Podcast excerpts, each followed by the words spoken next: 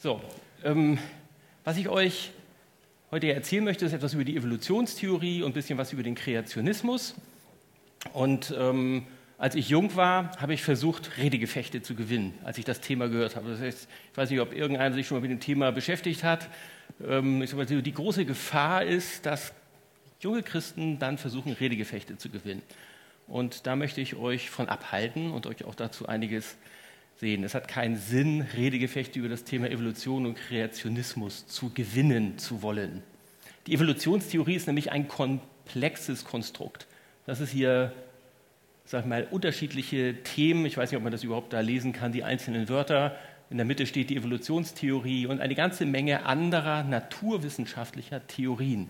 Also die Evolutionstheorie ist nicht nur so das eine Ding, was sich um Leben dreht, sondern es geht viel weiter. Es geht in Geologie, es geht in Astronomie, geht in alle möglichen Bereiche. Und deswegen ist es unglaublich schwer, dort einen Überblick zu bekommen.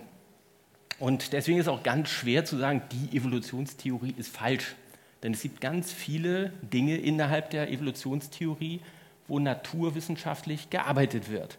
Ja, Naturwissenschaft ist ganz grundsätzlich das, was man beobachten kann und was man durch bestimmte Prozesse auch wieder reproduzieren kann. Und das ist ja auch für uns wahr. Ja, wenn ich jetzt dieses Glas hier nehme und ich lasse es fallen, was passiert dann? Dann fällt es runter. Ja, und das, ist, das können wir dann mit zehn Gläsern machen und ab einer bestimmten Menge N versuchen, ja, sagen wir dann, ja, das ist reproduzierbar und beobachtbar, also es passiert immer das Gleiche. Und dann entdecken wir ein Naturgesetz. So arbeitet ja die Naturwissenschaft. Und deswegen ist es in meinen Augen ganz wichtig, dass ihr nicht einfach sagt, Evolution, alles Quatsch, alles gelogen, die wollen uns alle nur als Christen nur beleidigen oder sowas, das ist nicht der richtige Weg. Ja, es gibt ganz viele Ecken innerhalb der Evolutionstheorie, wo naturwissenschaftlich gearbeitet wird. Wir müssen aber, und da möchte ich euch heute einiges zeigen, auch wissen, was ist denn eigentlich Naturwissenschaft? Naturwissenschaft hat nämlich auch einen methodischen Atheismus in sich. Ja, wenn ein Naturwissenschaftler sagt, ähm, dass dieses Glas immer runterfällt, und wir würden es ja auch alle sagen, wir würden es ja auch sagen, es fällt runter, dann gehen wir nicht davon aus, dass Gott dieses Glas jetzt anhält. Es fällt nicht, es bleibt einfach in der Luft stehen. Ja? Gott könnte das tun, würden wir sagen. So, und wenn das jetzt mal einmal so passieren würde, dann wäre das jetzt ein, Phänomen, für einen Naturwissenschaftler ein Phänomen. Dann würde man erstmal ins Labor gehen und sagen, kann ich irgendwas feststellen, warum das jetzt nicht runtergefallen war? Wie konnte also der Petrus, als er da übers Wasser ging zu Jesus ins Boot, ja, nee, vom Boot zu Jesus, erstmal so rum und dann zurück ins Boot. Ähm, das war ein Phänomen. Der Naturwissenschaftler hat gesagt, boah, das müssen wir erstmal ins Labor machen hat er den Petrus zehnmal Wasser laufen lassen, er wäre vielleicht wieder versunken. Ja? Oder, oder Jesus heilt einen Kranken. Ja? Jesus wäre vielleicht gar nicht mit ins Labor gegangen. Also wir müssen also, es gibt singuläre Ereignisse, davon gibt es in der Naturwissenschaft viele. Für den Naturwissenschaftler finden die dann nicht statt. Das ist ein methodischer Atheismus in der Naturwissenschaft. Das, man geht immer davon aus, dass es gar keinen Gott gibt. Der macht in seinem Reagenzgläschen irgendetwas und geht davon aus, dass Gott ihm nicht das Ergebnis in seinem Reagenzgläschen verändert. Würden wir auch so tun. Also es gelten bestimmte Naturgesetze, die Gott hier gemacht hat, und Gott ist grundsätzlich nicht beweisbar. Ich werde euch heute auch keinen Gottesbeweis liefern. So, aber ganz wichtig, naturwissenschaftlich, viele Teile da drin naturwissenschaftlich, einige aber auch historisch wissenschaftlich. Ja, Naturwissenschaft ist das, was wir reproduzieren und beobachten können, aber dann gibt es auch historische Wissenschaften. Ja, und historische Wissenschaften, da findet etwas statt, wo man eben nicht in die Vergangenheit zurückgucken kann, sondern wo dann Theoriegebilde ähm, aufgebaut werden. Die gehören auch mit in diese Evolutionstheorie und das sind eher die Dinge, wo man dann halt auch zu unterschiedlichen Erkenntnissen kommen kann. Ja, waren die Römer jemals in Gallien? Waren sie da? Ja, da kann keiner hin zurück. Es kann dort keiner hin zurückkommen und beweisen, dass sie da waren oder nicht da waren. Man kann sagen, ja, wir haben alte Schriften. Die Bello Gallico kennt ihr. Drei Exemplare aus dem 12. Jahrhundert gibt es davon. Also 1200 Jahre nachdem Caesar da gewesen sein soll, geschrieben. aber es wird hinreichend evident angenommen, ja, es wird wohl so sein. Aber es ist eine historische Wissenschaft, man kann eine Theorie darüber machen, muss also klar differenzieren von naturwissenschaftlichen Vorgehen. Andi hatte es schon gesagt, dieses Thema ist sehr heikel. Ja, und häufig, wenn man über Kreationismus redet, wird das sehr, sehr emotional und ideologisch diskutiert. Ich habe hier mal den Richard Dawkins mit dem Titel seines Buches Der Gotteswahn. Ja, ich meine, schon der Titel ist provokant, angriffig gegen Christen. Der Richard Dawkins hat noch anderes gemacht. Er hat hier durch London diese Busse fahren lassen. Hunderte Busse fuhren durch London mit dem Slogan There's probably no God. Richard Dawkins ist recht aggressiv militant in diesem Thema. Auch andere greifen den Kreationismus gerne an. Hier der französische Sozialist Guy ich bin kein Franzose, möge es hier mal aussprechen, der Guy, dieser französische Sozialist.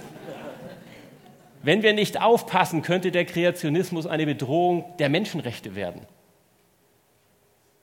Ist ja ganz schön gefährlich, wenn ihr also an Kreationismus glaubt. Ich will euch aber überhaupt gar keine gefährlichen Seiten des Kreationismus sein. Ich glaube nicht, dass er recht hat. Aber es entsteht ein, eine starke Aggression gegen das Wort Kreationismus bei den Menschen, die nicht an Gott glauben. Dabei tut niemand von diesen Kreationisten irgendwie irgendwas. Aber, hier aus Wikipedia zu Dawkins Buch zitiert, finde ich dann auch nochmal ganz interessant von der Quelle her. Eine Reihe von Kommentatoren werfen Dawkins vor, er würde seine Thesen ähnlich fundamentalistisch vertreten, wie er dies vielen seiner Gegner, insbesondere christlichen Fundamentalisten, vorwirft. So, also da, da, merkt man schon, es gibt auch nur eine große Gruppe von Leuten, die auch sein Vorgehen als sehr aggressiv nehmen. Es gibt dort also so irgendwie so Bandbreiten. Was hier aber auch anklingt, ist, es gibt leider auch im christlichen Spektrum sehr viele aggressive Fundamentalisten, quasi aggressive Anti-Evolutionisten. Das ist auch falsch. Ja, das kann man als Christ auch nicht machen. So, also wir wollen uns heute mal so ein bisschen damit beschäftigen, was ist da eigentlich als Christ, der an Gottes Wort vertrauen will, was ist eigentlich wichtig, wie wollen wir uns eigentlich verhalten. Wir wollen jetzt nicht mit den Dawkins hingehen und irgendeine Schlacht gewinnen. Ähm, wir wollen uns aber auch nicht von ihm die Deutungshoheit nehmen lassen. Ähm, einige Wissenschaftler stellen sich ja so hin, als ob alles Naturwissenschaft wäre. Das hatte ich eben schon angedeutet, das ist es eben nicht. Es ist nicht alles naturwissenschaftlich. Die Naturwissenschaft kann nicht alles erklären. Ja, man kann da auch zurückfragen, den Dawkins, liefer mir doch den Beweis für die Nichtexistenz Gottes. Das kann er mit Naturwissenschaft auch nicht. Man kann ihn auch fragen, liefer mir doch mal die naturwissenschaftliche Methode, mit der du die Existenz oder Nicht-Existenz Gottes denn beweisen wolltest. Das kann er nämlich auch nicht. Ja? Die Naturwissenschaft kann grundsätzlich nicht alles. Die Naturwissenschaft kann auch nicht zum Beispiel etwas sagen, was ist schön und was ist hässlich. Das kann die Naturwissenschaft auch nicht bestimmen. Ja, das ganze Thema Ästhetik ist naturwissenschaftlich gar nicht greifbar. Die Naturwissenschaft kann auch nicht greifen, was ist gut und was ist böse.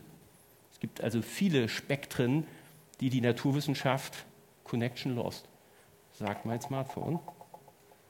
Trying to reconnect. Mal gucken. Ja. Ich bin wieder da. So. Also Wissenschaftler, die so relativ aggressiv gegen die Christen unterwegs sind, versuchen euch über Schulbücher und durch Zeitungsartikel, der Spiegel hat da so, so eine endlose Serie, immer wieder zu Ostern und zu Weihnachten. Ich habe es mal gezählt, das sind ungefähr zwölf Vorträge, die spielen die irgendwie alle drei Jahre ähm, immer wieder zu Weihnachten und, und ähm, äh, Ostern immer wieder ab. Ja, die Argumente höre ich von Menschen, mit denen man ins Gespräch kommt, im Grunde immer wieder. Das sind immer wieder die Spiegelargumente. Also, wen das interessiert, der sollte sich mal diese Spiegeldossiers runterlesen. Die kannst du relativ leicht ähm, widerlegen weil das ist einfach nur behauptet. Ja, Naturwissenschaftler behaupten manchmal, dass sie alles mit der Naturwissenschaft erklären können, aber können sie halt nicht. Und dann versuchen sie so ein bisschen zu tun, wir sind doch Wissenschaftler, deswegen sind wir doch viel schlauer als ihr. Wir haben studiert, haben einen Doktortitel, einen Professor, wir sind die Experten, wir wissen das und ihr seid doch jetzt alles die, die irgendwie an ein Märchenbuch glauben. Ja, das ist, wenn man das jetzt mal einen Moment drüber nachdenkt, dann muss sich, ja, sind wir alle ein bisschen naiv bin dann vielleicht ein bisschen naiv, ich glaube der Bibel, ja, aber, aber grundsätzlich ist der Wissenschaftler auch ein bisschen naiv, denn wenn wir ein bisschen in die Historie zurückgehen, und da brauchen wir gar nicht so weit zurückgehen, vielleicht 100, 150 Jahre zurück, da glauben fast alle Wissenschaftler an Gott. Die bedeutendsten Wissenschaftler haben an Gott geglaubt. So. Da hat also Gott noch existiert. Und als die Wissenschaftler also aufhörten, an Gott zu glauben, da hat dann Gott aufgehört zu existieren. Also macht ja irgendwie auch keinen Sinn, das Argument zu sagen, ich bin Wissenschaftler und weil Gott deswegen nicht existiert, kann also nicht sein. Ne? Also es ist auch ein Argument, das ich immer wieder gerne mal so verwende, funktioniert auch immer wieder. Also Wissenschaftler ähm, definieren nichts, können nichts aussagen über die Existenz oder Nicht-Existenz Gottes. Ja, ich habe hier einige Bibelstellen, die euch mal in die richtige Richtung im Geiste lenken sollen. Ähm, wie sollen wir denn mit Menschen umgehen, wenn wir in dieses Thema ins Gespräch kommen? Hebräer, durch den Glauben erkennen wir, dass die Welt durch Gottes Wort geschaffen ist, dass alles, was man sieht, aus nichts geworden ist.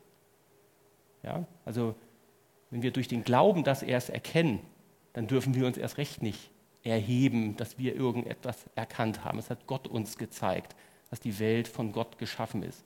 Ja, wir sollten als Christen wissen, dass wir demütig werden dadurch, dass wir dankbar erkannt haben, dass Christus uns errettet hat aus lauter Gnade. Ja, und es darf uns niemals hochmütig machen. Deswegen kann es auch niemals so eine Streitdiskussion mit einem Anhänger einer Evolutionstheorie geben. Unser erstes Gespräch mit einem Menschen sollte immer ein evangelistisches oder seelsorgerliches Gespräch sein. Ja, wir sollten den Menschen fragen, hast du überhaupt die Bibel gelesen, wenn er gegen die Bibel was sagt? Hast du es überhaupt gelesen? Ich habe festgestellt, viele haben sie dann gar nicht gelesen, sondern nur den Spiegelartikel gelesen. Aber den habe ich auch gelesen, habe mir ganz viele Argumente dagegen ähm, aufgeschrieben und insofern, sagen wir, die kann ich dann, die Probleme können wir lösen. Manchmal haben sie die Bibel gelesen, haben ganz konkrete Probleme mit bestimmten Stellen. Und das kann manchmal genau das sein, habe ich oft erlebt. Deswegen hat mich das Thema auch interessiert. Ja, also glaubst du etwa auch, dass die, Bibel sechs, äh, dass die Erde 6000 Jahre alt ist? Wer glaubt das? 6000? Andi nicht? Okay. Wer, wer, glaubt an dann drei Milliarden Jahre? Ja. Aber so ganz genau wissen wir das nicht, wie alt die Erde ist. Aber ist auch nicht so wichtig. Aber wichtig ist, dass wir dem Menschen in Liebe begegnen. Ja? Denn der Mensch kommt zum Glauben aus der Verkündigung des Wortes Gottes. Ja, ihr werdet also niemals jemanden bekehren, indem ihr tolle kreationistische Argumente liefert. So ein kreationistisches Argument kann immer nur jemandem helfen, der Bibel mehr zu vertrauen. Das heißt, er interessiert sich grundsätzlich schon mal für Gottes Wort. Meine persönliche Erfahrung ist, es ist völlig sinnlos, in einer größeren Gruppe über Kreationismus zu reden, also außerhalb der Kirche jetzt. Ja, da ist immer einer bei, der dann militant aggressiv wird. Das ist ein Gespräch ähm, unter vier Augen, wo Menschen in Zweifel kommen an Gottes Wort, ja, wo sie etwas nicht verstehen. Und da gibt es viele Argumente und davon, wie gesagt, wollen wir uns einige heute angucken. Grundsätzlich denke ich, ist auch immer wichtig, den Menschen nochmal den Kontext zu zeigen, in dem sie stehen, um, von was wir eigentlich hier reden. Denn wir reden letztendlich von weltanschaulichen Fragen. Ich habe das mal hier versucht. Ähm, tja, vielleicht bin ich doch zu weit weg von meinem Tablet. Scheint hier Verbindungsprobleme zu geben. Vielleicht kann mal einer eine Seite weiterblättern.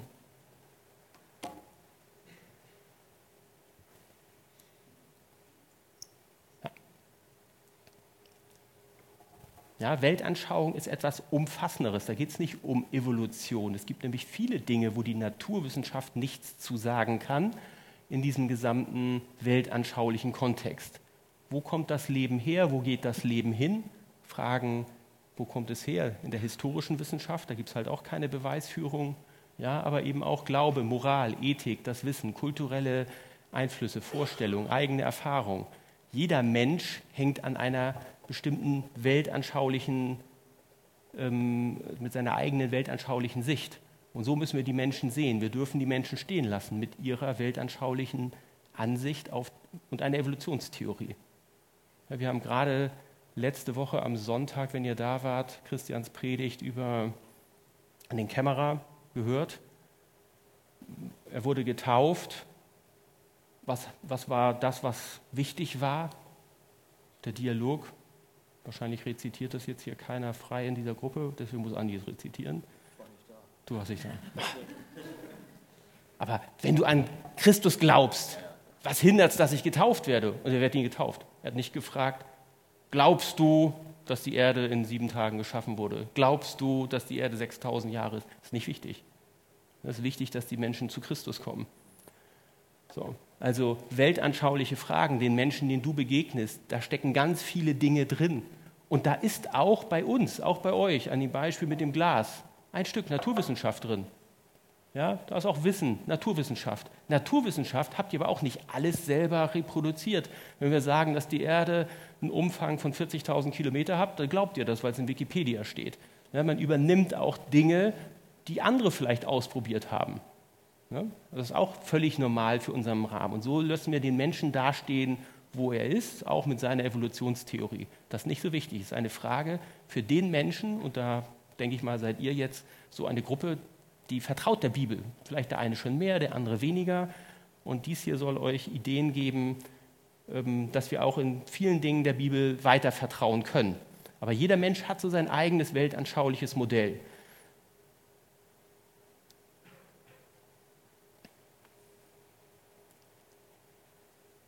Weltanschauliche Positionen sind in Deutschland vom Grundgesetz geschützt.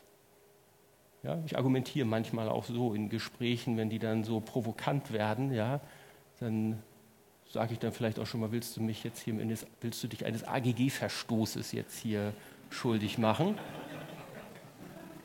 Ja, so, in Wikipedia ist hier Weltanschauung definiert, versteht man heute eine vornehmlich die auf Wissen, Überlieferung, Erfahrung, Empfindung basierende Gesamtheit persönlicher Wertung, Vorstellung und Sichtweise, die die Deutung der Welt, die Rolle des Einzelnen, ihr und so weiter, Gesellschaft und so weiter, Sinn des Lebens betreffen.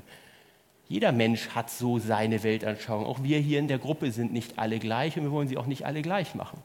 Aber im Grundgesetz, Artikel 3, Absatz 3, steht es, niemand darf wegen seiner religiösen oder politischen Anschauung benachteiligt oder bevorzugt werden. Niemand darf das. Wir auch nicht. Ihr dürft das glauben. Das ist auch mal wichtig, weil es ja manchmal an anderen Stellen so getan wird, als ob man dann an ein Märchenbuch glaubt. Ja, bloß weil einer meint, er, er hat ein wissenschaftliches Buch gelesen, ist er deswegen nicht Besitzer der absoluten Wahrheit. Die verhalten sich ja manchmal so, so absolut in Wahrheitsansprüchen, ähm, dass man erschreckend sein kann. So, also jeder hat irgendwo sein Modell. Und wenn wir hier in die Präambel des Grundgesetzes gucken, der unterste Satz ist aus der Präambel des Grundgesetzes. Also die Väter unseres Grundgesetzes nach dem verheerenden Zweiten Weltkrieg, unter wessen Leitung haben sie sich gestellt? Im Bewusstsein seiner Verantwortung vor Gott und dem Menschen, von dem Willen beseelt als gleichberechtigtes Glied in dem Bewusstsein vor der Verantwortung vor Gott. Das steht zumindest in unserer Verfassung immer noch drin. Ja, und das finde ich auch gut so, dass es da drin steht. Und deswegen können wir uns auch beruhigt sagen, ja, ihr dürft das glauben. Ja, wir dürfen das glauben. Auch die anderen glauben das. Wenn du heute noch an Evolutionstheorie geglaubt hast, dann darfst du das glauben. Das ist im Grundgesetz geschützt. Wenn ich an die Bibel glaube, dann darf ich das auch glauben. Das eine ist nicht höherwertiger als das andere. Niemand kann in die Historie zurückgucken. Und ähm, gerade wenn man so in, in diesen Gedanken lebt, wo wir eigentlich herkommen, von unserer Verfassung, ja, dann muss man sich ja, wenn ihr an diese Sätze der Wissenschaftler da zu Beginn von den Dawkins und sowas sich fragen, ja, wie aggressiv sind die da eigentlich unterwegs? Was, was, wovor haben die eigentlich Angst? Häufig höre ich auch, Argumente, ähm, so, eigentlich ist dann ja immer die Kirche schuld, ist gar nicht die Bibel. Ne? Die Bibel haben sie gar nicht gelesen und dann wird erstmal gesagt, häufig sind es leider die Katholiken, ähm, die da mehr drunter leiden müssen, aber dann wird gesagt, was dann die katholische Kirche im Mittelalter gemacht hat.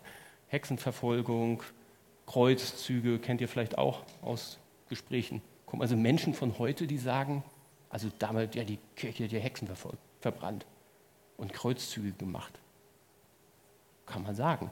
Ja? Ich argumentiere dann gerne so aus dieser weltanschaulichen Perspektive. Du hast auch eine Weltanschauung. Erklär du mir doch mal die Quelle deiner Moral und Ethik. Wo kommt denn deine Moral und Ethik her? Habt ihr euch da mal Gedanken gemacht? Wo kommt sie her? Ich kenne ganz viele Leute, die darauf sagen, ja, zehn Gebote ist gut. Dann frage ich meistens zurück und sage, welche kennst du denn davon? Die meisten kommen auf zwei. Und beim dritten, dass ihnen dann irgendwann einfällt, du sollst nicht Ehe brechen, sagen sie, naja, das ist heute vielleicht nicht mehr so gültig. So. Also, aber wo ist deine Moral und Ethik her? Da kann übrigens die Naturwissenschaft auch nichts zu sagen. Ne? Wo kommt die Moral und Ethik her? Da kannst du auch nicht ins Labor packen und ähm, reproduzieren und wiederholen. So, und, aber es wird immer gern über die Christenheit irgendwas aus dem Mittelalter rezitiert. Ja? Die Evolutionstheorie ist noch gar nicht so alt, aber da möchte ich euch einfach dann auch nur mal, das ist so ein bisschen aggressiv dann in der Formulierung schon, aber trotzdem finde ich es mal ganz interessant. Quelle Geo, März 2011, langer Text, aber ich lese ihn mal vor. Nur mal so, die Evolution hat, die Theorie hat die reichenden Leichen im Keller. Im ehemaligen Deutsch-Südwestafrika erstickten kaiserliche Schutztruppen zwischen 1904 und 1908 die Aufstände der Herero und Nama mit brutaler Gewalt. Zehntausende Stammesangehörige starben. Feldpostkarten bezeugen, wie die Getöteten anschließend massenhaft vom Schlachtfeld geglaubt wurden, seziert, ihre Schädel von Haut und Fleisch gesäubert und in Kisten verpackt nach Deutschland geschickt wurden. Als Studiumobjekte endeten sie in den wissenschaftlichen Sammlungen. Vor allem aber Skelette und Schädel vom fünften Kontinent standen bei den Forschern hoch im Kurs, nicht zuletzt aufgrund des epochalen Werkes von Charles Darwin, dessen Theorie von der animalischen Vergangenheit des Menschen provozierte eine Suche nach dem fehlenden Bindeglied zwischen Mensch und Affe. In den Steinzeitwesen Australiens meinten viele Forscher, diesen Missing Link gefunden zu haben. In Deutschland verwandelte der Zoologe Ernst Haeckel die Selektionstheorie Darwins Ende des 19. Jahrhunderts in eine Weltanschauung, in der menschliche Rassen so stark voneinander verschieden sind, wie die Arten im Tierreich und genauso unerbitterlich miteinander konkurrieren. Forscher in der jungen Disziplin der Anthropologie gaben sich sofort der Erkundung solcher fragwürdiger Rassenunterschiede hin. Knochen der urtümlichen Aborigines wurden zu gefragten Vergleichsobjekten und bald hatte die Anthropologie buchstäblich Leichen im Keller, Zehntausende Leichen. Ja, furchtbarer Artikel stand aber im Geo, deswegen konnte man es lesen. Ähm, aber es, ja, die andere zeigen gerne auf die Kirche und ins Mittelalter. Das hier ist mal gerade 100 Jahre her. Und ihr wisst, was mehr oder weniger nur 40 Jahre später ähm, in Europa dann passiert ist. Die Ideen dort haben sich bis in den Nationalsozialismus noch weiter pervertiert. Und dieser Artikel aus dem Geo kommt übrigens daher, dass Aborigines an die Naturkundemuseen in London, Berlin, und in Paris Anforderungen stellen, sie wollen ihre Toten bestatten. Und die geben sie in diesen Tagen immer noch nicht her. Ja, also die klagen heute in diesen Tagen, das, da kam dieser Geoartikel her, gegen europäische Naturkundemuseen, dass sie diese Toten beerdigen wollen. Aber die findet man heute halt noch in den Naturkundemuseum als Abstammungsreihe, wo man sie dann in so einem Naturkundemuseum angucken kann. Aber jeder, der weiß, wie das heute gesehen wird, weiß, dass das Quatsch ist. Ja, das ist kein, der Aborigines nicht irgendein anderer Menschenart. So, also die Evolutionstheorie hat auch ihre dunklen Schattenseiten und gerade der Nationalsozialismus hatte sozusagen ins Extrem pervertiert.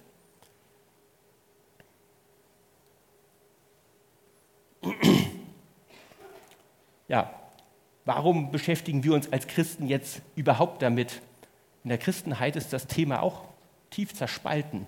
Ich habe das hier mal deutlich gemacht. Es gibt die Evolution, es gibt die theistische Evolution, es gibt den Kreationismus. So.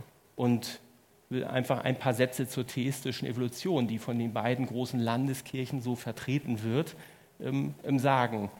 Ja, wenn du an die theistische Evolution glaubst, das, dann heißt das, so vertreten es die Landeskirchen, dass man im Grunde sagt, ja, Evolution hat es gegeben, aber sie ist von Gott angestoßen worden. Also Evolution ja, man wollte sich also nicht mehr so im Mittelalter abgrenzen von, hat man ja auch einen schlechten Ruf mitbekommen, mit Erde war eine Scheibe oder war keine Scheibe. War sie eigentlich eine Scheibe? Hat einer in der Bibel mal so eine Stelle gefunden? Steht nirgendwo drin. Ne? Also in der Bibel war nie eine Scheibe. So, also es gibt definitiv vieles, wo die Kirche im Mittelalter irgendwas zugesagt hat und Naturwissenschaftler was anderes mehr oder weniger dann bewiesen. Und ähm, so haben dann die Theologen Ende des 19. Jahrhunderts gesagt, oh, jetzt kommt diese Evolutionstheorie, da sagen wir doch mal einfach mal, ja, ja, die Evolution hat, stattge hat stattgefunden und haben sich gerettet mit, aber Gott hat sie angestoßen. Und dann wurde aus der Evolutionstheorie immer ein immer längerer Zeitraum. Wir haben ja erst mit wenigen Jahren angefangen, das wurde dann nach Darwin immer länger, jetzt sind es bei Milliarden von Jahren. Ja, und was ist denn dann mit der Bibel? Das ist die ganze Bibel nicht wahr. Die ganze Bibel hat eine Chronologie, da ist eine Geschichte drin, dann ist sie nicht wahr. Also kommen wir in ein Problem. Wer der theistischen Evolutionstheorie vertraut, kriegt letztendlich mit seinem Glauben dann ein Problem. Und das sehen wir dann in der heutigen Zeit. So hat sich das dann in dem Bildungssystem entwickelt, ähm, dass das dann ja gar nicht mehr gelehrt wird und die Bibel dann ein Mythenbuch ist. Letztendlich war das auch der Anstoß für die sogenannte Bibelkritik, wo die Bibel im Grunde immer an den Punkten, wo sie jetzt ja quasi implausibel ist, weiter in Frage gestellt wurde. Gerade Mose, aber auch andere Bücher der Bibel wurden über diesen Weg in Frage gestellt. Aber die theistische Evolution hat sich quasi verbündet mit der Evolutionstheorie und dabei dann auch viele Glaubensinhalte aufgegeben. Ja, was ist der Antreiber der Selektionshypothese von, ähm, von Darwin? Der Antreiber ist der Tod. Ja, der, der Schwächere stirbt aus, der Stärkere überlebt. Ja, aber was ist nach dem biblischen Verständnis der Tod? Ist die Folge des Sündenfalls. Also wer eine, eine theistische Evolutionstheorie glaubt, macht sich noch viel mehr Glaubensprobleme. Also theistische Evolution versuchen einige Christen zu kombinieren, aber ich bin der Meinung, man braucht es gar nicht. Es gibt andere Wege. Ja, grundsätzlich reden wir von der Bibel und dieses Thema hatte ich auf der ersten Seite überschrieben, Glaubwürdigkeit der Bibel und da sage ich mal, möchte ich hier nochmal so, das ist hier so ein Schlüsselloch in Rom, da sieht man im Hintergrund den Vatikan, wie so ein Blick durch so ein Schlüsselloch. So ist die Bibel kein wissenschaftliches Buch, aber sie hat halt manchmal auch wissenschaftliche Aussagen drin. Und davon wollen wir uns einige angucken, die jetzt im Kontext zur Evolutionstheorie in meinen Augen ganz wichtig sind. 1. Mose 1 bis 3, den Schöpfungsbericht und den Sündenfall. Den braucht ihr jetzt nicht lesen. Ich denke mal, das kennt ihr. Ähm, Gott hat die Erde geschaffen in sechs Tagen. Wir lesen aber einmal Andi den 1. Mose 1, 1.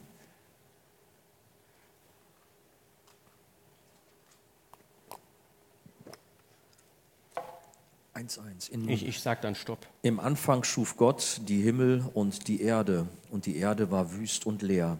Und Finsternis war über der Tiefe, und der Geist Gottes schwebte über den Wassern. Und Gott sprach, es werde Licht, und es Danke. wurde Licht. Genau. So. Im Anfang schuf Gott Himmel und Erde. Und am ersten Tag wird das Licht geschaffen.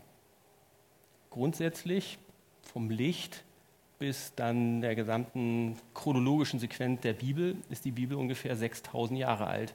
Wann die Erde geschaffen ist, darüber sagt die Bibel nichts aus. Im Anfang. Es ist theologisch hochwahrscheinlich, dass es direkt davor gewesen sein könnte, aber sie sagt darüber nichts aus. Ja, wir müssen uns also als Christen zum Beispiel keine Gedanken machen über das Alter von Gesteinsformationen, was gerne Kreationisten vorgeworfen wird. Wir brauchen nichts dazu sagen. Gott hat den ersten Schöpfungstag das Licht geschaffen und im Anfang die Erde. Die Zeit kommt erst ins, in Existenz mit dem ersten Schöpfungstag aus. Wurde Abend und Morgen ein Tag. Ja, Gott schafft ja auch die Zeit. Wie danach die Erde dann aussieht, wie alt Gott sie geschaffen hat, sagt er auch nichts drüber aus. In welchem Alter wurde Adam geschaffen? Als Baby musste Gott 20 Jahre warten, bis er mit ihm vernünftig kommunizieren konnte. Nein, er hat ihn wahrscheinlich auch so geschaffen in einem, keine Ahnung welchem Alter. Steht auch nichts drüber drin. Ja, aber es steht auch nichts drüber drin, in welchem Alter er die Erde geschaffen hat. Also manchmal ist es wichtig, in der Bibel genau zu lesen. Für die Kreationisten eine ganz wichtige Stelle ist die Sinnflut. Und dazu ist wichtig zu verstehen, wie funktioniert eigentlich all das, was in der Geologie heute überhaupt dazu führt, dass man sagt, dass die Erde so viele Milliarden Jahre alt ist. Dann geht es nämlich darum, dass man Erdschichten beobachten kann. Da habe ich auch ein, ein Bild von, aber ich glaube, Das ist das übernächste Slide. Ich glaube, mein Computer hinkt wieder.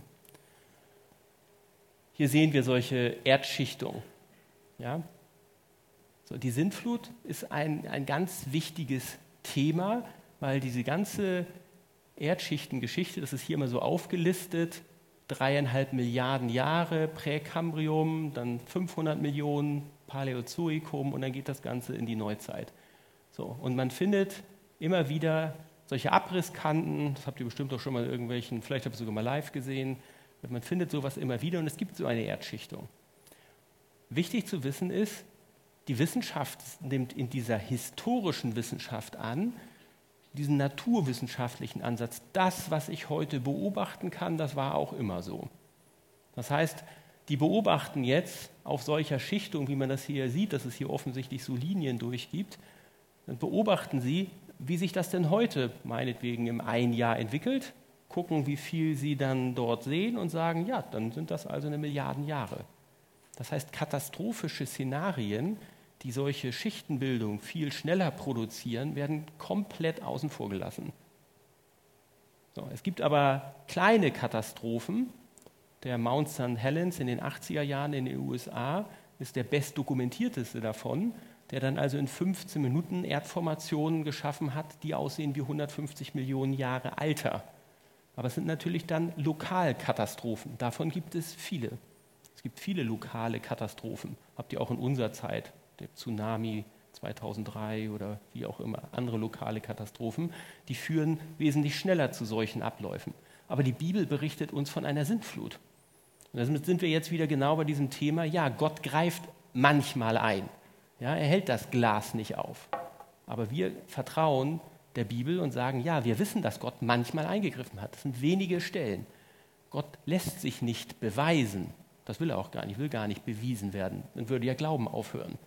Ja, wir werden Gott irgendwann sehen, wenn Jesus Christus wiederkommt. Dann werden ihn alle Menschen sehen. Wenn alle Menschen ihn sehen, bei der kugelförmigen Erde gar nicht möglich, würden jetzt Naturwissenschaftler sagen. Aber ich glaube, dass wenn er wiederkommt, dass tatsächlich ihn alle sehen werden. Es wird auch irgendwie gehen, wie das auch immer geht. Aber wir werden ihn sehen.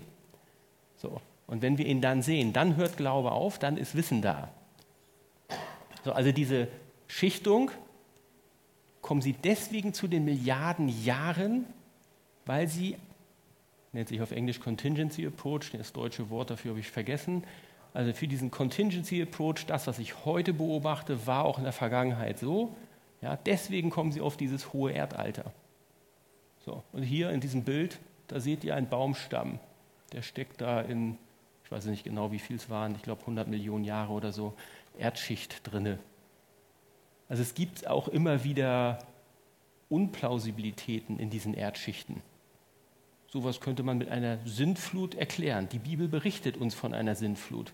Es gibt einen deutschen Naturforscher, der im 18. Jahrhundert Sintflutlegenden und Sprachverwirrungslegenden gesammelt hat. Und man hat auf jeden Kontinent solche Geschichten gefunden. Über 100. Es gibt also nicht nur diese in der Bibel, die wir kennen. Es gibt auch andere solche Legenden. Gilgamesch-Epos ist noch so ein ganz bekannter, aber es gibt über 100 auf jedem Kontinent. Offensichtlich ist in dem menschlichen kollektiven Erinnerungsgedächtnis eine Sintflut haften geblieben. Wissenschaftler versuchen das immer gern zu erklären mit, naja, das sind einfach irgendwelche Lokalkatastrophen. Da ist mal irgendwie das Mittelmeer und das Schwarze Meer übergelaufen. Da, wenn man sich auf der Karte anguckt, kann da auch durchaus sein. Ja, Bosporus, Dardanellen, wenn man sich das mal auf der Karte anguckt, vielleicht ist es mal übergelaufen, kann sein. Das war bestimmt auch eine lokale Katastrophe. Das war aber nicht die Sintflut. So, ich muss hier nochmal zurückblättern.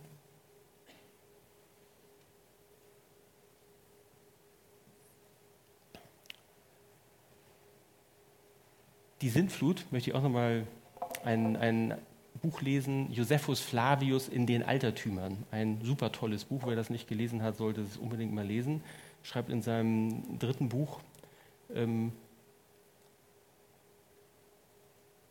und nachdem er dann noch sieben Tage gewartet hatte, also dieser Josephus Flavius schreibt über Noah, Flavius lebt so ungefähr 30 bis 100 nach Christus und ähm, er ist Jude und wurde dann Freund des römischen Kaisers und schreibt Geschichte auf. Das heißt, er schreibt ganz viel auf, was auch in der Bibel steht. Er hat es quasi chronologisch sortiert, aber er schreibt auch Dinge auf. Er, hat, er, schreibt selber von sich, dass er andere Quellen Zugang hatte, zum Beispiel ähm, andere historischen Quellen aus der Zeit. Das ist ganz interessant zu lesen, weil man sieht, dass er wahrscheinlich so 80 Prozent historischen Ablauf Bibel hat, aber auch andere Informationen einfließen lässt. Und er ist einer der präzisesten Geschichtsschreiber. Und er schreibt, und nachdem er dann noch sieben Tage gewartet hatte, ließ er die Tiere aus der Arche hinaus und folgte selbst mit den Seinen voll Dank gegen Gott. Diesen Ort nennen die Armenier Apopaterion, das heißt Ort des Ausgangs. Und man zeigt heute noch dort Reste der Arche. Da schreibt Josephus Flavius 100 nach Christus. So, da wurde noch nicht Evolution und Schöpfung irgendwo ähm, kritisiert. Also da konnte man in Anführungszeichen mal noch von ausgehen, da musste er jetzt nichts erfinden, um die Leute alle zum Judentum zu äh, bekehren, sondern das waren da ja die Armenier, das waren ja gar keine Juden. Ja, die zeigen dort immer noch die Reste der Arche. Also womöglich hat es diese Sintflut gegeben und wenn es die Sintflut gegeben hat, dann sind diese gesamten Erdschichtsabbildungen wesentlich schneller abgelaufen. Josua und Zweite Könige, zwei ganz interessante Stellen. Dort wird eine Tagverlängerung ähm, beschrieben. Andi liest mal eine der beiden. Mein Einsatz. Das ist ein roter Damals, ja, ich sehe, damals redete Josua zu dem Herrn an dem Tag, als der Herr die Amoriter vor den Kindern Israels, äh, Israel hingab und sprach vor den Augen Israels: Sonne, steh still in Gibeon und du Mond im Tal, was? Ayalon oder so ähnlich. Und die Sonne stand still und der Mond blieben stehen, bis die Nation sich an ihren Feinden gerecht hatte. Und die Sonne blieb mitten am Himmel stehen und eilte nicht zum Untergang, ungefähr einen ganzen Tag. Ja, an der anderen Stelle ist es der König Hiskia, der eine Tagverlängerung erlebt. Also wir sehen, Gott hat sogar nach biblischen Befunden manchmal in Dinge eingegriffen in der Erde, die wir uns schwer vorstellen können. Theoretisch funktioniert es, indem man sich eine Achsverschiebung vorstellt. Sowas könnte Eiszeiten ausgelöst haben. Also diese Ereignisse könnten ja Einfluss gehabt haben auf das geologische Bild, was man auch heute sieht. Wir wissen es nicht, wie Gott es gemacht hat. Zweimal wird es berichtet, das sind die einzigen beiden Stellen in der Bibel, ähm, die über so etwas berichten. Ähm, Behemoth und Leviathan lese ich jetzt nicht, dauert zu lange, aber ihr wisst sicherlich an dieser Stelle in Hiob sind zwei Tiere beschrieben, die offensichtlich Dinosaurier ähnlich sind. Wobei eigentlich doch diesen Behemoth, Andi, Vielleicht kannst du den B mit doch nochmal, da ist nochmal was Interessantes drin. 40, 15? 40, 15. Sieh doch den Behemoth, den ich mit dir gemacht habe. Er frisst Gras wie das Rind. Sieh doch, seine Kraft ist in seinen Lenden und seine Stärke in den Muskeln seines Bauches. Er biegt seinen Schwanz wie eine Zeder, die Sehnen seiner Schenkel sind verflochten. Das reicht, danke. Also der Schwanz wie eine Zeder. Zeder ist ein riesiger Baum, ja, 20 bis 40 Meter hoch. Was für ein Tier ist da beschrieben? Und das wirklich Interessante ist, seine Sehnen sind verflochten. Also wenn die damaligen Menschen, so wie wir ja auch Dinosaurier Knochen gefunden hätten, dann könnte man ihnen unterstellen, oh, sie haben ein Skelett gefunden und haben darüber geschrieben. Aber Sehnen hatte halt auch noch keiner gefunden an so einem Dinosaurier-Skelett. Tiere mit geflochtenen Sehnen kennen wir heute auch nicht. Wenn wir heute stabile Seile produzieren wollen, dann flechten wir kleine Stahltrossen zu einem dicken Seil zusammen. Hier wird anscheinend ein riesenhaftes Tier beschrieben und es hat geflochtene Sehnen nach diesem Text. Womöglich hat es einer erlegt und tatsächlich gegessen. Keine Ahnung. Vielleicht war es ein Dinosaurier. Auf jeden Fall wird über ein Tier beschrieben, wo anscheinend einer Innereien beschreibt, ein Tier, das wir uns heute an Knochenfunden vorstellen können, denn solche Knochen finden wir von solchen Tieren. Problem ist nur, dass die Geologie sagt, äh, das war vor 300 Millionen Jahren. Ja, aber wir haben ja gerade gelernt, warum sagen die, dass es 300 Millionen Jahre her ist? Weil sie gucken, wie sich das heute verändert und eine Sinnflut ausschließen. Dann haben wir noch Hebräer 11, Vers 12 mit den unendlichen Sternen. Andi, darf ich dich bitten, nochmal meinen Mangel an Brillenkompetenz, ein Buch zu lesen. Mal zu lesen. Ach nee, das habe ich ja so ausgedruckt. Hier, Andi, du brauchst gar nicht lesen. So viel Platz war auf der Folie noch drauf. Ich habe gedacht, ah, ich kann ja nicht lesen, dann lese ich selber hier.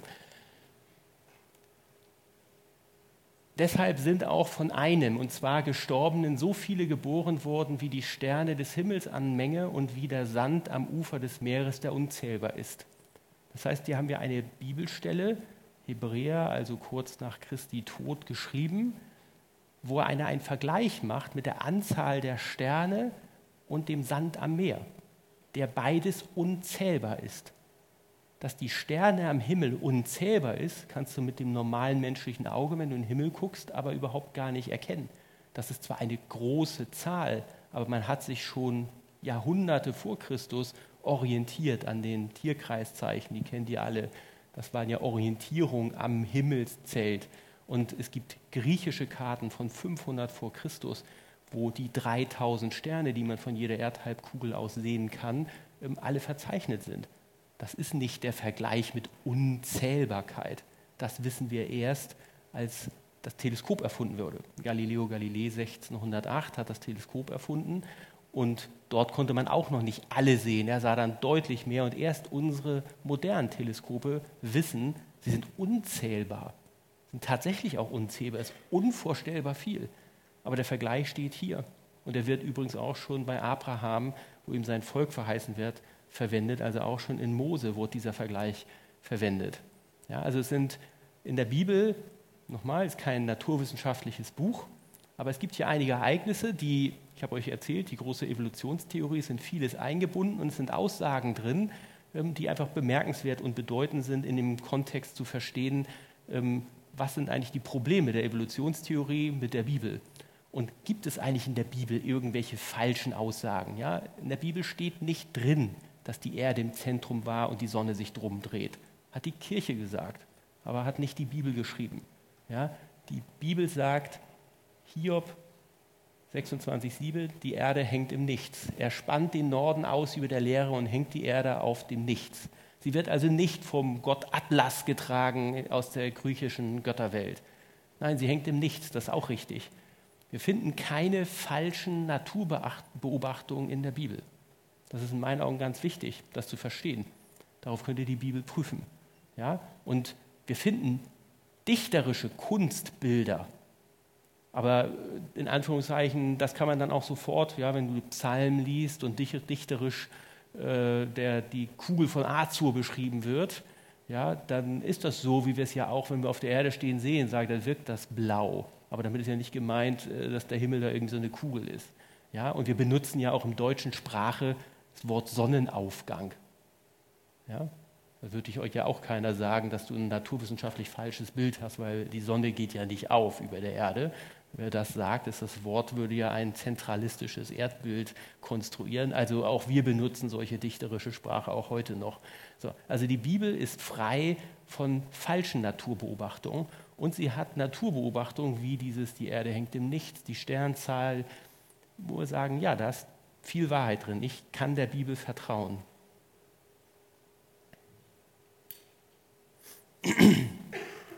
Ich habe hier mal einige Fragen gegenübergestellt. Vieles hatte ich schon angesprochen. Evolution, Urknall, Zufall, auch sehr interessant, sich damit zu beschäftigen, was da wirklich ist, welche Wahrscheinlichkeiten es denn da gibt, dass sowas stattgefunden hat. Der Werner Gitt, der hat da eine ganze Menge lustiger ähm, Berechnungen zu gemacht, wie wahrscheinlich das denn ist. Da gibt es so so ein Modell, das ganze Universum gefüllt mit Ameisen und eine ist rot und du greifst rein und greifst die rote. Das ist die Wahrscheinlichkeit von diesem Urknall. Es gibt noch ein anderes Beispiel von ihm. Das ist ein Schütze mit einem Gewehr. Irgendwo im Universum steht einer mit einer 1-Euro-Münze und der Schütze zielt gar nicht, sondern schießt einfach nur und trifft diese Münze. Das mal so zwei mathematische Modelle. Werner Gitt, einer da der ganz tollen Professor Dr. Werner Gitt, ähm, ein Christ, der ganz viele Bücher geschrieben hat, die ich alle empfehlen kann, auch alle gelesen habe von ihm. Ähm, ja, also Zufall oder sechs Tage Schöpfung.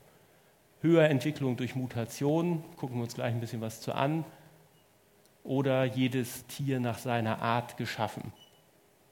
Der Tod, Antrieb des Selektionsprozesses für diese Höherentwicklung oder die Folge des Sündenfalls. Vier Milliarden Jahre Erde oder 6000 Jahre.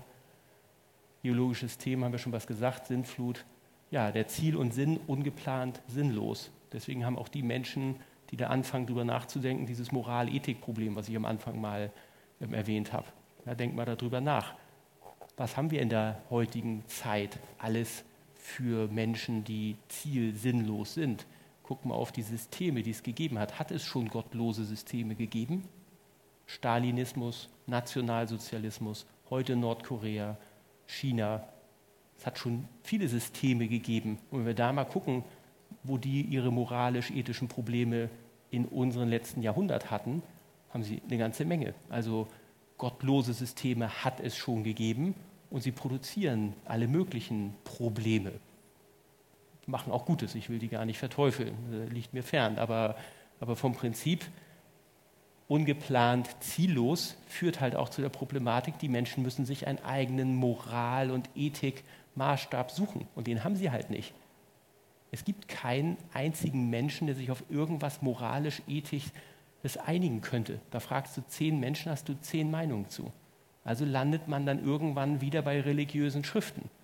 Ja, und wenn unsere religiöse Schrift die Bibel von Gott ist, dann können wir ihr vertrauen. Und sie hat, das sagen ja sogar nichtgläubige Menschen, einen hohen moralisch-ethischen Anspruch.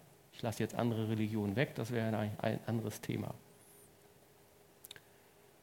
So, ich will noch mal kurz auf die Erdschichtung eingehen.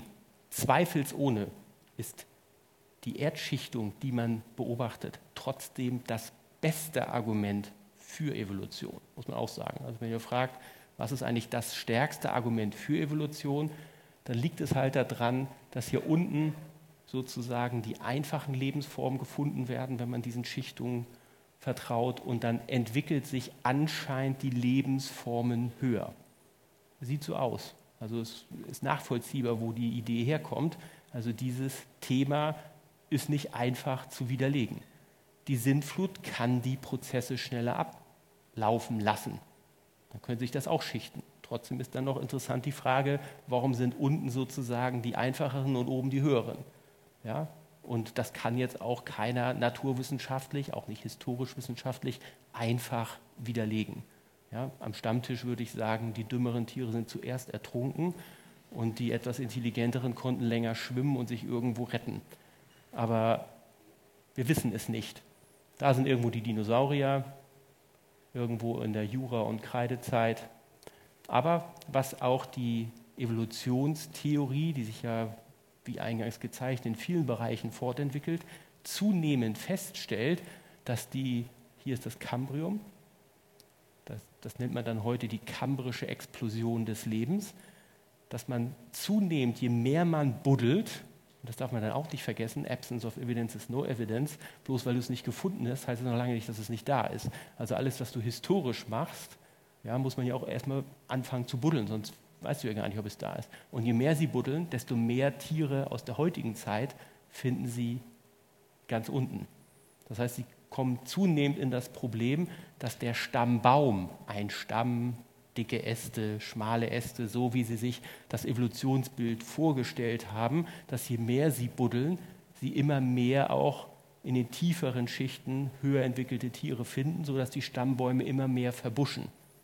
Also es entwickelt sich zunehmend so, dass vielleicht auch diese Theorie zwar hübsch aussieht, aber vielleicht auch daran lag, dass man so wenig geforscht hatte. Und je mehr sie forschen, desto tiefer findest du diese, diese Lebensform. So sind ja auch diese Menschenentwicklungen, also die unterschiedlichen Homo erectus und was es dort alles, Neanderthalensis, ähm, die haben heute, wenn du heute guckst in die aktuellen Bücher, haben sie alle gleichzeitig gelebt. Da ist nichts mit irgendeiner einer aus dem anderen, sondern sie lebten alle gleichzeitig. Also man sammelt immer mehr Funde und stellt immer mehr fest, eigentlich haben sie alle gleichzeitig gelebt. Also das ist nochmal so ein Argument dagegen. Nichtsdestotrotz, das ist das beste Argument, was die Evolutionstheorie liefert. So, jetzt gucken wir uns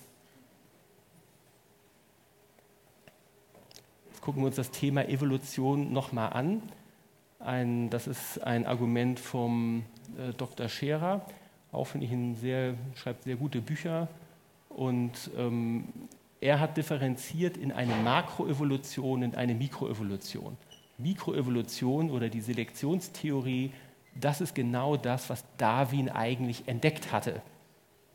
Die Darwin-Finken sind bekannt und man hat gesehen, dass sie sich nach unterschiedlichen Lebensräumen angepasst hatten in ihrer Art. Aber im Grunde ist das nichts anderes als die Selektionstheorie, hier mal in diesen unterschiedlichen Hundearten deutlich gemacht. Die Vielfalt der DNA ermöglicht genau das. Wenn man hier reinguckt, wir sind vielfältigste Menschen, groß, klein, unterschiedlicher Färbung und so weiter. Ja, die Vielfalt der DNA ist gewaltig und ähm, das ist beobachtet, das ist naturwissenschaftlich auch nachprüfbar. Ja, das kannst du auch ins Labor nehmen und genau das machen. Züchten von Pflanzen, Züchten von Tieren, ist alles möglich. Das ist also richtige Evolutionsbiologie, wichtige Evolutionsbiologie. Warum wichtig? Da wird ganz viel geforscht an Krankheitserregern. Die können genau da gucken, was man da machen kann. Was macht dieser Krankheitserreger in uns? Also darum, niemals die Evolutionstheorie als Ganzes verteufeln. Es gibt dort ganz wichtige, richtige Dinge. Mikroevolution. Makroevolution. Eine neue Funktionalität. Ja, das wurde noch nie beobachtet in keinem Reagenzglas.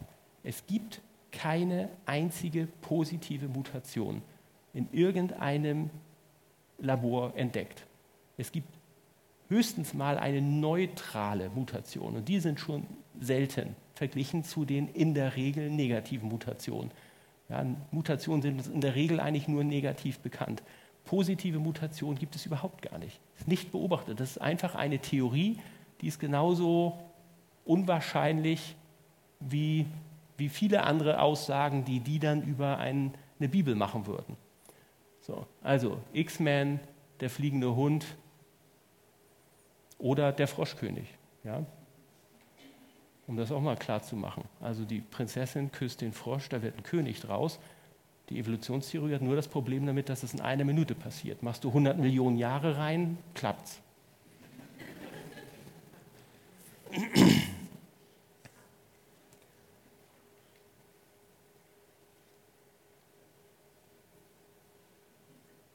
Ich will noch einmal zitieren den Pasteur, hat gesagt, alles Lebendige kommt aus Lebendigen. Das Gesetz der Biogenese zeigt, dass Lebendiges nur aus Lebendigen kommt. Ja? Und das will ich hier nochmal ergänzen. Makroevolution setzt jetzt schon mal gedanklich auf auf dem Lebendigen. Die Idee, wie aus toter Materie lebendige Materie geworden ist, da hat die Biologie überhaupt gar keine sinnvollen Ansätze, sondern das Gesetz der Biogenese lehrt uns sogar, Lebendiges entsteht nur aus Lebendigen. Und da ist auch interessant, mal in Biologiebücher zu gucken. Dann steht dann nämlich so Sätze wie, das gilt aber nicht für den ersten Entstehungsprozess des Lebens. Weil das ist ja das Gesetz der Biogenese. Also dann brauchen Sie jetzt ja eigentlich, haben Sie sich damit ja widersprochen. Ja, also dieses Ding setzt ja schon Leben voraus, aber wo ist denn der Beginn des Lebens? Da haben Sie überhaupt gar keine Antwort drauf. Ja, und da gibt es, wie gesagt, schon quasi ein Naturgesetz der Biogenese, das sagt, Lebendiges entsteht nur aus Lebendigen. Ja. Also ein Riesenproblem für die Evolutionstheorie. Also wir können auch an solchen Punkten der Bibel vertrauen. Ihr habt in der Biologieunterricht in der Schule, ich jedenfalls, gelernt, dass wir den Affen in der DNA sehr ähnlich sind. Angeblich zu 98,7 Prozent habe ich hier aus einem Fokusartikel jetzt mal geholt. Zwei Menschen sind sich in der Regel zu 99,9 Prozent in der DNA identisch. Und dass Ähnlichkeit zu einem Affen auch äußerlich zu einer höheren DNA-Übereinstimmung führt, sieht man, wenn man hier guckt, dass wir auch zu 95 Prozent identisch mit einer Maus sind. Ja, die hat ja quasi noch die gleichen Funktionsumfang wie wir. Ja, machst du eine Fliege, die kann immerhin fliegen, also hat noch eine neue Funktion, dann sind wir aber noch 50 bis 60 Prozent identisch. Und ich meine, wir sind 15 Prozent identisch mit einer Banane. Ja, also hohe Übereinstimmung mit hoher Ähnlichkeit, daraus abzuleiten, dass wir auseinander entstanden sind, ist, sag mal, wenn man sich das anguckt, nicht unbedingt logisch. Deswegen erzählt man im Biologieunterricht auch gerne von der hohen Übereinstimmung zum Affen. Ja, weil würdest du Maus sagen, dann ist das ja nicht so naheliegend mehr, dass wir aus der Maus abstammen. So, also, aber wie gesagt, das ist Fokus. Also ist jetzt hier nicht irgendein so christliches Magazin. Ich habe extra so Magazine gesucht, die nicht in dem Verdacht stehen, ähm, dass sie hier einfach nur den christlichen Worten feilreden wollen. Ja, also Ähnlichkeit ist nicht gleich Abstammung. An, an dem Punkt DNA, ja, da komme ich quasi jetzt zu, mein Lieblingsargument. Ähm, ganz wichtig nochmal, hier ist es überall der gleiche Baustein. Ja, das nehmt ihr nochmal mit, wenn wir jetzt gleich in das nächste Thema einsteigen. Also ähm, durch meinen Computerauswahl habe ich dann nicht viel von mir erzählt. Also ich bin eigentlich Banker, hat er nie gesagt. Also ich habe Rechnungswesen und Controlling-Systeme für eine große Bank entwickelt, bin also der IT etwas zugetan und deswegen hat der Werner Gitt mit seinem Buch, am Anfang war die Information, ähm, mich besonders begeistert. Deswegen ist das hier zu meinem Lieblingsargument geworden. Wenn ihr euch mit solchen Themen beschäftigen wollt, möchte ich mal dazu sagen, die Hälfte der Bücher auf dem christlichen Buchmarkt kannst du einfach in die Tonne werfen. Entweder sind das militante Anti-Evolutionisten, ganz viele im amerikanischen Bereich, kannst du alle vergessen.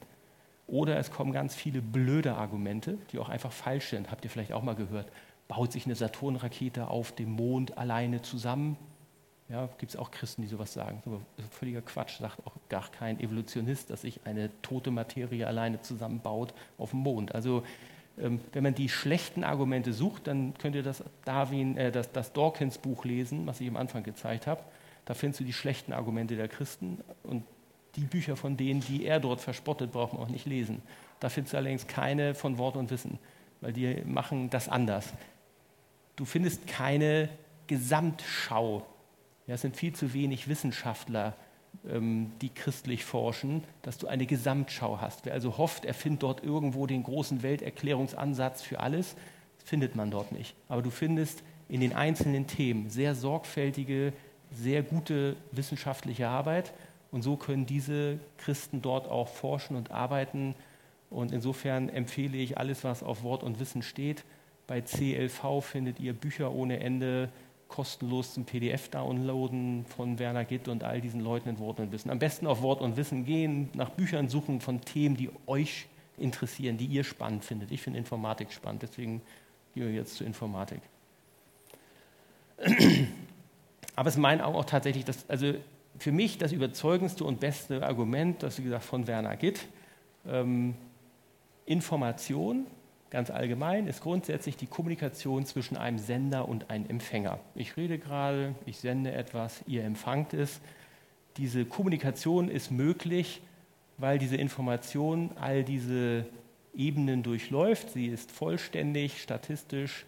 Wir verwenden eine Syntax, die ihr verstehen könnt und der Satz hat eine Bedeutung. Also ich spreche Deutsch und er hat ein, eine Bedeutung, ihr könnt es verstehen. Die Information, die ich sende, könnte auch noch eine Handlung beinhalten. Bring doch bitte mal den Müll raus, Andi, lies doch bitte mal aus der Bibel vor.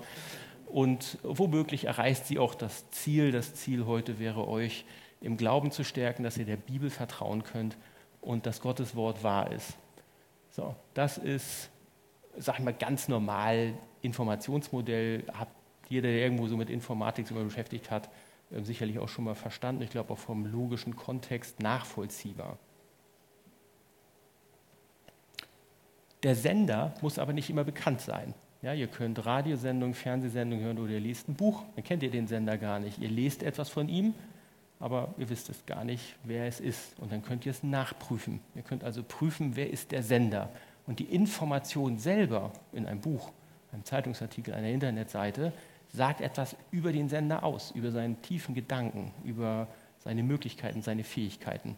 Lest man nur einmal den gleichen Artikel im Geo oder in der Bildzeitung, da merkst du dann auch, der eine hat sich tiefer damit beschäftigt, der andere weniger tief. Also wir finden Aussagen über die Intelligenz, das Geschick, die Ideenreichtum des Senders in der Information selber. Was für Lösungsmethoden hat er, Strategien, Technologien, Programmierung, Miniatur, also eine ganze Menge Information aus der Information. Jetzt gehen wir noch einen Schritt weiter. Und jetzt behaupte ich, ich gehe naturwissenschaftlich vor, denn wir hatten ja gesagt, das ist reproduzierbar. Ja, naturwissenschaftliches Arbeiten ist reproduzierbar, es ist beobachtbar. Das könnt ihr euer ganzes Leben lang hier jetzt machen, was ich euch jetzt erzähle. Es ist reproduzierbar, es ist beobachtbar, es ist Naturwissenschaft. Und in Naturwissenschaft über Informationen habe ich hier einfach mal auf dieser Achse abgetragen die Komplexität der Information und hier die Häufigkeit. Ich führe hier einfach mal hypothetisch den Maßstab ein, eine DIN A4-Seite semantischer Information. Einfach nur mal, stellt euch vor, also ein Word-Dokument runtergeschrieben, eine DIN A4-Seite semantischer Information, das müsst ihr euch hier mal so auf dieser Komplexitätsachse vorstellen. Die eine DIN A4-Seite ist da und hier sind dann, keine Ahnung, eine Million DIN A4-Seiten Information. So, also je mehr DIN A4-Seiten zusammenhängend beschrieben, wird immer komplexer. Also irgendwo hier ist Wikipedia. So, und jetzt behaupte ich, wir können beobachten, je komplexer eine Information wird, also je weiter wir nach rechts kommen, je komplexer sie wird, irgendwann entscheidet ihr euch, die Information hat einen Sender. Also irgendwann eine DIN A4-Seite semantische Information, hat die einen Sender? Kennt ihr zufällige Informationen? Das ist die andere Kurve. Zufällige Information, also semantische Information, die völlig zufällig entstanden ist. Ähm, zufällige Information ist schwer ich hatte vor drei Jahren schon das Beispiel gebracht, das Lied kennt ihr aber nicht, ist vor eurer Zeit. Yusundur und Nene Sherry, Seven Seconds, da hat so ein Radiomoderator mal gesagt, der Yusundur ist Bulgare und singt, singt irgendwie bulgarisch. Und der Moderator hat gesagt, es heißt, klingt am Anfang, hol mir die Smarties her. Fünf Wörter, hol mir die Smarties her. Wenn ich das Lied heute höre, denke ich, ja, hol mir die Smarties her, singt er. Aber er singt in Bulgarisch. Ja, das ist eine völlig zufällige semantische Information. Fünf Wörter irgendwo da, ganz weit links. Also es gibt zufällige Informationen. Ja, ich zeige euch mal, kennt ihr das hier? Könnt ihr das erkennen? Das ist ein Affe, ne? Hier die Hände, da der Kopf, da die Beine, da der Schwanz. Das sind die Nazca-Linien in Peru, aus dem Flugzeug aufgenommen. Entstehung ungefähr 800 bis 200 vor Christus. Keiner weiß, wo die herkommen. Da findet man irgendwie so 10, 15 solcher tierähnlichen Symbole in Peru. Der Affe hier ist so quer rüber gemessen 110 Meter lang. Also wenn man sich jetzt überlegt, in der Zeit so ein präzises Affenbild zu machen, wo die Leute nicht fliegen können, ist das Zufall? Wer meint, dass es das Zufall ist? Wahrscheinlich nicht ist einfach interessant. Also wir bleiben jetzt mal in meinem Modell. Ich will einfach euch helfen, in mein Modell mal rein zu verstehen. Wir würden das jetzt also beschreiben, das Tier, auf DIN A4 Seiten, nur mit ihr das Modell auf der vorigen Seite versteht. Wir fangen also an, es zu beschreiben. Keine Ahnung, vielleicht würden wir 10, 20 DIN A4 Seiten beschreiben mit Geokoordinaten von jedem Punkt oder was weiß ich nicht. So, dann sagen wir 20 Seiten, aber ihr guckt das an und sagt sofort, das ist kein Zufall. Das ich wollte ich wegbringen vom Papier. Ne? Papier drückt ja auch schon was aus. Aber das ist hier auch eine Information. Hier sendet einer was, aber es gar kein Papier benutzt, es ist einfach Stein. Aber jeder sagt, das ist kein Zufall, oder? Oder dies hier. Ich weiß nicht, wer da schon mal war. Da stehen wir gerade, meine Familie und ich, auf Masada in Israel am Toten Meer. Ich weiß nicht, ob ihr das hier sehen könnt. Zufall? So quadratisch? Oder hier kann man hier kaum erkennen. Hier ist so ein, so ein Steinwall, da sogar so ein Durchgang. Hier ein Steinwall. Ich weiß nicht, ob einer Masada kennt, da ist noch so ein Vor. Da kann man dann auch den Josephus Flavius, der jüdische Krieg, lesen. Das zweite Buch von Flavius auch sehr toll, sehr spannend. Masada wurde belagert. Die Römer haben einen Belagerungswall um Masada gebaut, haben eine Rampe angeschüttet. Da hätte ich jetzt auch ein Foto mitbringen können, die kann man auch immer noch sehen. Und dann haben sie das oben erobert. Die Juden haben vorher alle Selbstmord gemacht. Ähm, die sieben, die die tausend, die da oben waren, umgebracht haben, haben Lose gezogen und die sieben Lose liegen heute noch im Museum ähm, in, Jerusalem, in Jerusalem, im Nationalmuseum, habe ich gesehen, die Lose dort. Faszinierend. Da weiß ich, da ist kein Zufall. Aber schon wenn du da hinguckst, sagst du, äh, das ist auch kein Zufall, oder? Das ist aber nur eine blöde Steinformation. Also da brauche ich gerade mal zwei DIN A4 Seiten, sie zu beschreiben. So, also nochmal zurück zu dem Modell, einfach, dass ihr das Modell versteht. Komplexität von Informationen und irgendwann macht man jetzt hier sich gedanklich einen Strich und sagt, ab 100 DIN A4 Seiten erwarte ich keinen Zufall. So. Und das ist die Beobachtung von Informationen, tausendfach validiert, und dann findest du die DNA. Ja, und dann findest du die DNA, das ist eine semantische Information. Sie hat einen Selbstreparaturmechanismus, einen Selbstreproduktionsmechanismus und ausgeschrieben hat sie ungefähr eine Million DIN A4 Seiten. Die ist da ganz rechts. Die komplexeste Information überhaupt, die es gibt, ist die DNA und sie ist aus der naturwissenschaftlichen Beobachtung über Informationen, hat sie einen Sender. Die DNA hat einen Sender, das kann ich aus der Informatik sagen. Die Informatik sagt, die DNA hat einen Sender, weil es, ich müsste sonst naturwissenschaftlich tausende Informationen hier zufälliger Natur erwarten. Aber schon wenn ihr das Römerlager anguckt oder den Affen, dann sagt ihr schon, oh, das ist gar kein Zufall. Die DNA hat einen Sender. Ja? Und das kann man mit jeder Information selber prüfen. Also zufällige Information DNA ist unwahrscheinlich. Und jetzt gehen wir aus der naturwissenschaftlichen Beobachtung in eine geisteswissenschaftliche Beobachtung auf die Suche nach dem Sender der DNA. Ja, das ist dann ja nicht mehr Naturwissenschaft, sondern jetzt tun wir ja auch so etwas ein bisschen historische Wissenschaften. Wir gucken mal in die Vergangenheit, aber wir denken auch einfach nur mal ein bisschen drüber nach, wer könnte es sein. Das ist also kein Gottesbeweis, möchte ich damit unterstreichen. Ja, also wir wissen aus der naturwissenschaftlichen Beobachtung von Informationen, dass die DNA einen Sender hat, also lohnt es sich doch mal drüber nachzudenken. Die Beobachtung über die DNA, ich hatte euch gesagt, wir lernen immer etwas über den Sender der Information. Ja, lest mal über DNA, wie faszinierend dieser Speichermechanismus ist. Der ist hochfaszinierend. Er kommt in der gesamten belebten Natur vor, immer der gleiche. Es ist immer die DNA. Wir haben die hohen Ähnlichkeiten gesehen. Selbst zwischen Tieren und Pflanzen sind die Ähnlichkeiten extrem hoch. Und es ist immer der gleiche Baustein. Es wurden also nicht 47 erfunden, sondern ein Baustein. Und dieser eine Baustein hat eine Speicherdichte, die ist sensationell. Du wirst niemals auf toter Materie so speicherdicht bauen können, weil dieser biochemische Speicher, wenn du es übertragen würdest von der Speicherdichte auf tote Materie, dann müsstest du unterhalb der Atomgröße speichern, was ja nicht geht. Dazu müsste man das Atom ja spalten. Und da wissen wir ja, was passiert. Also er hat eine sensationelle ähm, Speicherdichte. So, wir, wir lernen also aus der Information etwas über den Sender. Er hat also anscheinend außergewöhnliche Fähigkeiten. Man könnte sagen, er hätte vielleicht göttliche Fähigkeiten. Reproduktion, Selbstreparatur habe ich gesagt. So, also die einen sagen, das ist Zufall, das ist die Evolutionstheorie. Ne? Also die Evolutionstheorie sagt, das ist Zufall.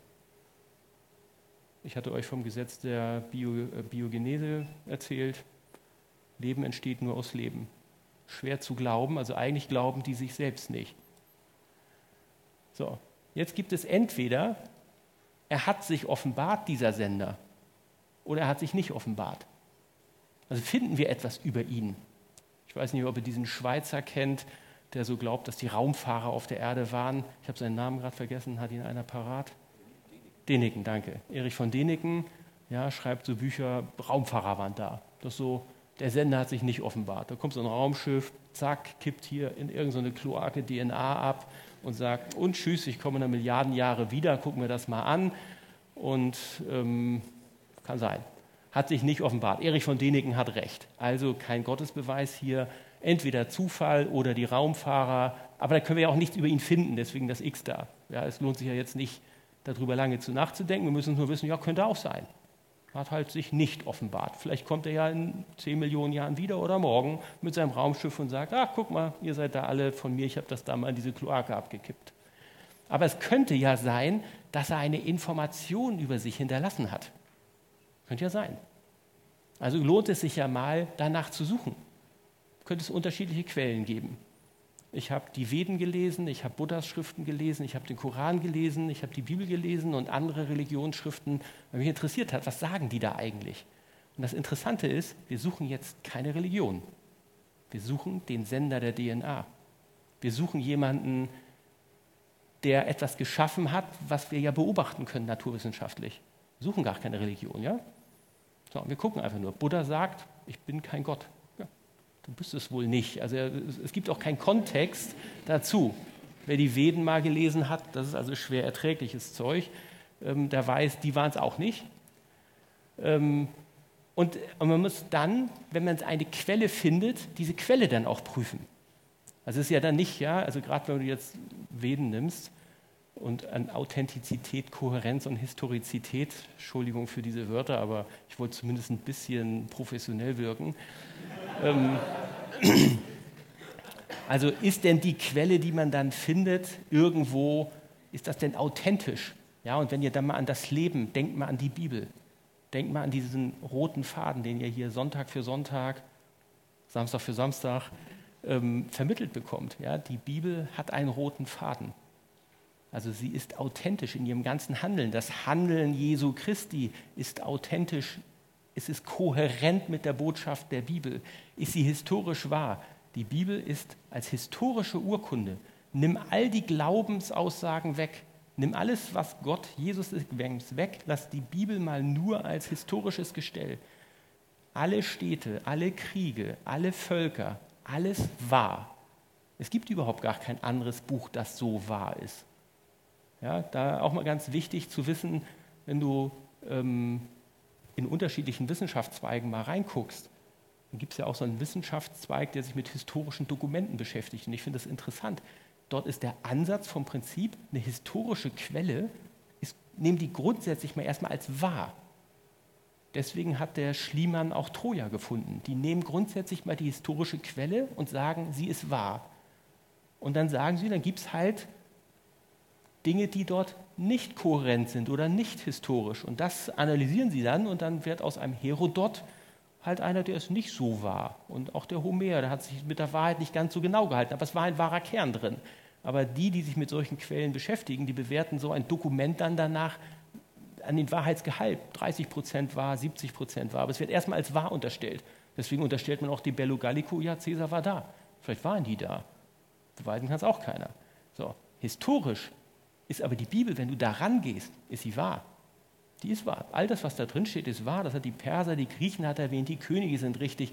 Es gibt, wenn du mit historischen Quellen arbeitest, ähm, das ist ja ganz schwer, sowas zu fälschen. Ja, stellt euch vor, tausend Jahre in die Zukunft, wir hätten kein Internet, Computer und irgendwas und irgendeiner würde über den Zweiten Weltkrieg schreiben und wird dem Hitler ein Handy andichten. Ja, in tausend Jahre Distanz ist es schwer zu wissen. Das war ja sehr dicht da innerhalb von 50 Jahren. So präzise ist man da nicht. Ja, kann man ihm dann womöglich andichten. Und man kann also, will ich damit sagen, wenn man Geschichte fälschen würde, unglaublich viele Fehler machen. Und die Bibel berichtet jetzt über sehr lange Zeiträume, von Mose 1600 vor Christus, hm, Andi nickt, ja, 1600 vor Christus äh, bis, bis zur Offenbarung 100 nach Christus. Wir haben einen, einen Zeitraum von 1700 Jahren und alles, was da drin steht, ist historisch wahr. Da ist nichts Falsches drin. Und für die, die danach gehen, ist die Bibel eine der zuverlässigsten Quellen. So, also, wir finden eine Quelle, die außergewöhnlich zuverlässig ist und einen sensationellen Satz beinhaltet. Das ist meine Lieblingsstelle, Römer 1, Vers 19, hat Andi auch in jedem Glaubensgrundkurs, den ich euch wärmstens an Herz lege, ähm, drin. Denn es wird geoffenbart, Gottes Zorn vom Himmel her über alle Gottlosigkeit und Ungerechtigkeit der Menschen, welche die Wahrheit durch Ungerechtigkeit niederhalten weil das von Gott Erkennbare unter ihnen offenbar ist. Machen wir kurz Stopp. es ist von Gott etwas Erkennbares unter den Menschen offenbar. Nochmal in Erinnerung zu rufen, wir sind auf der Suche nach dem Sender der DNA. Die Bibel sagt hier, etwas von Gott Erkennbares ist unter den Menschen offenbar. Denn Gott hat es ihnen offenbart. Das wird nur bestätigt. Es hat ihn offenbart. Denn sein unsichtbares Wesen. Also Gott hat etwas offenbart, aber nicht sich. Er ist unsichtbar. Sowohl seine ewige Kraft als auch seine Göttlichkeit wird seit Erschaffung der Welt in dem Gemachten wahrgenommen und geschaut, damit sie ohne Entschuldigung seien. Wir lesen also in der Bibel, und ich komme jetzt ja nicht davon auf der Suche nach einer Religion, sondern ich komme ja auf der Suche nach dem Sender der DNA und habe gesagt, das ist ja ein komplexes Ding. Und die Bibel sagt, dieser Gott ist unsichtbar, hat aber etwas hinterlassen, wo man ihn drin erkennen kann. Und ich sage, das ist die DNA. Er spricht hier von der DNA. Denn was ist seit der Erschaffung der Welt? Was steht denn in dem Schöpfungsbericht? Er hat die Pflanzen gemacht, die Tiere, die Menschen, die DNA. Und hier im Römer, ohne dass da irgendeiner von DNA oder irgendwas weiß, steht drin, wird seit Erschaffung der Welt in den Gemachten wahrgenommen, damit die Menschen ohne Entschuldigung sind. Weil sie Gott kannten, ihn aber weder als Gott verherrlichten, noch ihm Dank darbrachten, sondern in ihren Überlegenheiten in Torheit verfielen und ihr unverständiges Herz verfinstert wurde indem sie sich für Wissenschaft, äh, für Weise ausgaben, sind sie zu Narren geworden und haben die Herrlichkeit des unvergänglichen Gottes, also die Wissenschaftler haben die Herrlichkeit des unvergänglichen Gottes. Zu was hat Gott uns gemacht? Zu seinem Ebenbild. Also Gott hat uns gemacht, wir sind von Gott gemacht zu seinem Ebenbild. Und die Wissenschaftler haben diese Herrlichkeit des unvergänglichen Gottes, die also in uns drin steckt, verwandelt in das Gleichnis eines Bildes vom vergänglichen Menschen, also wir sind vergänglich, und von Vögeln und vierfüßigen kriechenden Tieren. Also die Wissenschaft macht das Bild, der Mensch wird zum Tier. Er ist nicht mehr von der Herrlichkeit Gottes, sondern er ist einfach ein Bild vom Tier. Da beschreiben sie letztendlich kompliziert ausgedrückt, die Evolutionstheorie ist aber ein Elberfelder Text, kann man auch in anderen Übersetzungen lesen. Also hier wird gesagt, Gott ist unsichtbar, die Menschen können ihn sehen. Für mich passt dieser Text 100% auf die Suche DNA. Ich hatte ja in dem Bild zuvor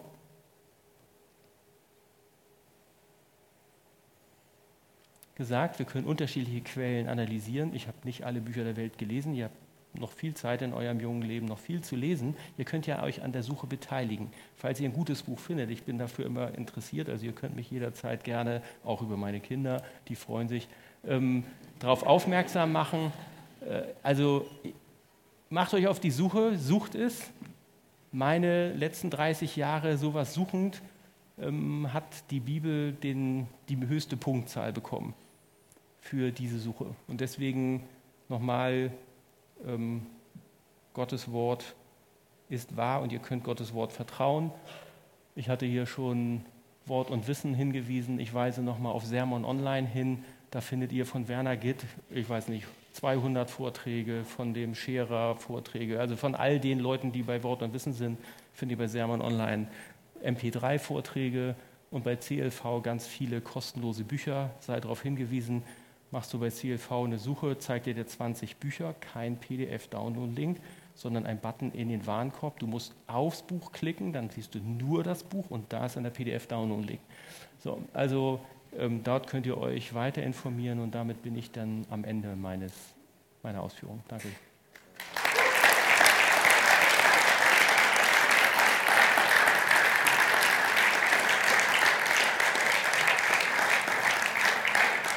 Herzlichen Dank, lieber Stefan. Viele Informationen. Ihr wart gute Empfänger, aber wir sollten vielleicht uns noch Gelegenheit nehmen, geben, vielleicht ein paar Fragen zu stellen. Oder sagt ihr, der Frage Kanal ist voll, es geht gar nichts mehr. Die Küche möge mir verzeihen. Habe ich überzogen, Andi? Nee, nee überzogen nicht. Ja. Aber ich weiß nicht, die Küche. Was sagt die Küche denn? Wo ist Gini da hinten so? Kein Problem? Brennt nichts an oder so? Nee, nee. Gibt es da noch eine, eine, Frage von euch, die ihr gerne loswerden wollt bei Dr. Professor Traulsen? ja, bitteschön.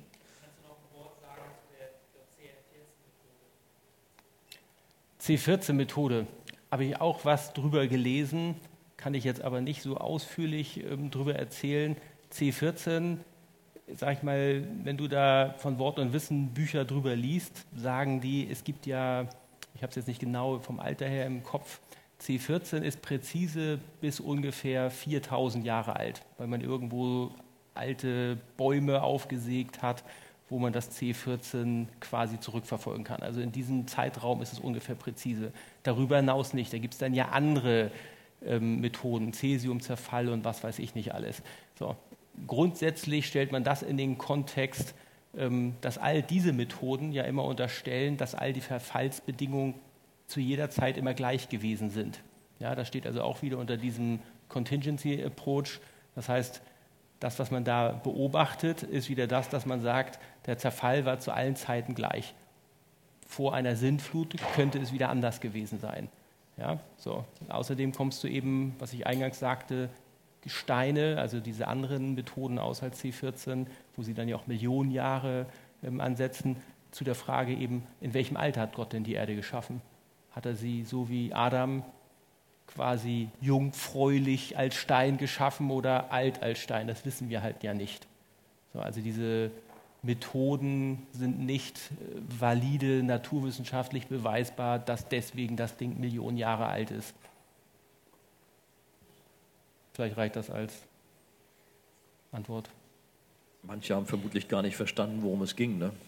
aber das könnt ihr vielleicht später nochmal erörtern. Noch eine andere Frage. Monika.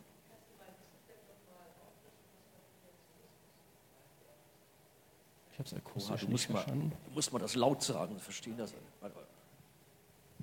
Danke. Ähm, ja, kannst du mein Wissen noch mal auffrischen, was Kreationismus ist? Also das ist ja nicht die Schöpfung, sondern ähm, irgendwie eine andere Theorie, oder? Kreationismus ist jetzt eigentlich genau das, wovon ich berichtet habe, dass christliche Wissenschaftler einfach unter dem Ansatz forschen, dass Gott die Welt geschaffen hat. Ich hatte eingangs ausgeführt, der naturwissenschaftliche Ansatz schließt sozusagen ja ein Wirken Gottes als methodischen Atheismus komplett aus. Also sie gehen davon aus, es gibt kein Handeln Gottes. Und es gibt christliche Wissenschaftler, Kreationismus, die grundsätzlich mal davon ausgehen, deswegen werden die ja eben, was ich ganz am Anfang des Vortrags so zeigte, so aggressiv von anderen Wissenschaftlern angegangen, weil sie sagen, ja, also die Erde ist mal grundsätzlich von Gott geschaffen und dann arbeiten sie von dieser Hypothese weiter aus, dass Gott die Erde geschaffen hat. Ja, und dann haben sie halt andere Erklärungsansätze. Nehmen wir mal Kontinentaldrift. Kennt ihr auch, dass die Erde offensichtlich diese Südamerika an Afrika reinpasst, kann ja jeder sehen. Da gibt es sogar christliche Wissenschaftler, die da Berechnungen darüber angestellt haben, wenn es eine Sündflut gegeben hat und die ganze Erde unter dieser Wasserlast war, wie sich Kontinente schneller bewegen können und sind dort zu mathematischen Modellen gekommen, die heute bessere Erdbebenaussagen und Vorhersagen treffen als die Modelle, wo die Leute davon ausgehen, dass die Erde sich immer nur, Contingency Approach wieder das gleiche, ja, immer nur da irgendwo zwischen der arabischen Halbinsel und Afrika irgendwie zwei Zentimeter bewegt. Ja, aber sie beobachten selber, dass sie sich manchmal drei Meter in einem Jahr bewegt. Oder denkt man daran an, an uh, Fukushima, de, dieses Erdbeben ähm, da hat sich Japan, ich glaube, irgendwie um fünf Meter verschoben. So, also wir, wir beobachten solche Dinge und da kommen dann noch christliche Wissenschaftler, haben da geforscht und stellen fest, mit mathematischen Modellen, wenn du also die große Wasserlast auf dem Erdreich dir vorstellst, dann brechen sie zum Beispiel schneller auseinander. Also Kreationismus hat einfach nur mal zugelassen, ja, die Schöpfung ist von Gott und deswegen müssen, sind wir nicht gebunden an diesen Contingency Approach zum Beispiel, und da gibt es gerade in der Geologie, äh, könnte ich jetzt ganz viele Sachen, aber ich sage es sind so viele Bücher. Ähm, ihr sollt ja auch noch irgendwo bei Wort und Wissen was einkaufen. Und Danke. Oh ja. Willst du auch das hier reinsprechen? Dann verstehen das alle. Ähm, wenn ich mit Leuten auch über das Thema rede, dann kommt oft das Argument, dass es ja zwei Schöpfungsgeschichten gibt. Was sagst du dazu? Weil das wäre ja, dann widerspricht sich das ja doch. in der Bibel, oder? Also ich sage, es gibt keine zwei Schöpfungsgeschichten. Kenne ich das Ding, das wäre jetzt aber, glaube ich, tatsächlich mehr so eines Theologen würdig. Ähm, also man kann es anders deuten. Ja, und diese Argumente, das ist übrigens ein typisches Spiegelargument. Ja, das findest du im Spiegel, wenn du es nachlesen willst, kannst du den Spiegel gucken, aber es sind keine zwei Schöpfungsberichte. Die Idee daraus, zwei Schöpfungsberichte zu machen, kommt im Wesentlichen genau aus, diesem, aus der Bibelkritik, ja, die hingegangen ist und dann sagt, es sind viele Legenden und die gehen dann hin und versuchen einfach es anhand von Wörtern zu zerlegen und sagen, das ist der, der äh, Javist und der Elohist. Du müsstest das wahrscheinlich besser wissen, aber ich glaube, es war so Elohist und Javist, weil der eine redet immer von Jahwe und der andere redet immer von Elohim. Ja, und, und dann teilen sie das auf. Das ist deren einziger Ansatz dafür, dass das unterschiedliche Geschichten sind. Ja, du kannst die Geschichte selber ja mal lesen und dich fragen, gibt es einen Widerspruch in der Geschichte? Wichtig zu wissen ist ja immer, dass Adam dort manchmal als Mensch, denn Adam heißt Mensch, und manchmal als Name für Adam verwendet wird. So, also wenn du den Artikel liest also die, und dann guckst, dann stellst du fest, eigentlich ist es einmal die Großschau auf den Schöpfungsbericht und einmal ein Reinzoomen in eine quasi Teilepisode. So, und bloß weil der eine dann halt immer Jahwe sagt und der andere halt immer Elohim sagt, kommen dann Leute und sagen, es sind mehrere Autoren. Diese Methode wenden nur Theologen, die meistens ja an Universitäten nicht notwendigerweise mehr an Gott glauben, auf die Bibel an, genau wegen dieser Evolutionstheorie. Das, ne, das, ist, das hatte ich versucht, euch mal vom Kontext deutlich zu machen. Warum zerlegen sie die Bibel? Weil sie ja nicht wahr ist. Weil sie ja gesagt haben, theistische Evolution, Milliarden Jahre alte Erde, die Bibel berichtet nur von 6000, also sind das ja alles nur Mythen und Legenden. Die haben sich selber über diese Idee der theistischen Evolution ihren Glauben kaputt gemacht. Und weil sie, ne, wenn, du, wenn du also sozusagen an Gott glaubst, du sagst, ich bin Theologe, ich glaube an Gott und theistische Evolution, dann nimmst du die Bibel und sagst, naja, aber die Schöpfung war vor 6000 Jahren. Dann muss die Bibel ja falsch sein. Und dann fangen sie an und gehen dahin und sagen, ja, ah, also mehrere Legenden und die Legenden wurden gesammelt und so weiter. Aber ist Quatsch. Da, da gibt es keinen plausiblen Grund für. Es geht auch keiner an ein anderes Buch. Ja, also so Quellenscheidungstheorie nennt sich das. Es gibt keine Quellenscheidungstheorie beim Koran oder bei Buddhas Schriften oder bei den Veden. Bei den Veden kommst du nicht mal 200 Jahre zurück, da hast du schon 47 Quellen. Ja, hindert ja nicht einige Leute an diesen Quatsch dann trotzdem heute zu glauben. So, also die, die Bibel ist nur aus dieser Perspektive zerlegt worden. Darum Bibelkritik wird ja von Theologen geübt. Ja? Also dieses, das ist ja eine Theologie darum herum entstanden, die eigentlich sich einfach nur darauf begründet zu sagen, nein, die Erde ist keine 6000 Jahre alt. Ich glaube daran, dass sie 6000 Jahre alt ist. Und jeder, der sagt, ich darf das nicht glauben, dem zeige ich das Grundgesetz und sage, ja, das ist meine weltanschauliche Sicht. Ja, und wenn du glaubst, ja, denkt an diesen Git-Vergleich, ganze Universum gefüllt mit Ameisen, pickst eine raus. Das ist die Wahrscheinlichkeit, dass dieses Universum existiert. Ja, das ist doch auch ein Glaube, oder? Wer sagt mir denn, dass, wenn die Wahrscheinlichkeit so unwahrscheinlich, dass unwahrscheinlich ist, dass das Universum existiert, dann habe ich ja schon eine Wahrscheinlichkeit, dass ein Wesen wie Gott existiert in einer Höherentwicklung. Ich könnte sogar so argumentieren, ja, vielleicht gibt es Gott, weil er in den, wenn man dann dem Stephen Hawkins vertraut, hat es ja schon Milliarden von Universen gegeben, damit dieses eine hier überhaupt entstehen kann. Hawkins macht auch so eine Simulation, wo du sagst, das ist ja völlig gaga, ja, das sind irgendwie, ich habe die Zahl aber nicht im Kopf, hätte ich jetzt raussuchen müssen. Hawkins hat in seinem Buch ge geschrieben, ich glaube 1 zu 10 hoch 100 Universen muss es gegeben haben. Da kannst du schon rumfantasieren und sagen, ja, womöglich hat in irgendeinem sich dann mal ein Gott entwickelt. Also kannst der Bibel vertrauen und kannst den Bericht mal lesen und gucken, wo ist denn da der Widerspruch. Wenn du einen findest, den du nicht erklären kannst, suchst du dir einen Christen, kommst zu mir, kommst zu Andi und gucken wir, ob das sich nicht auflösen lässt. Manchmal lassen sich die Dinge auflösen.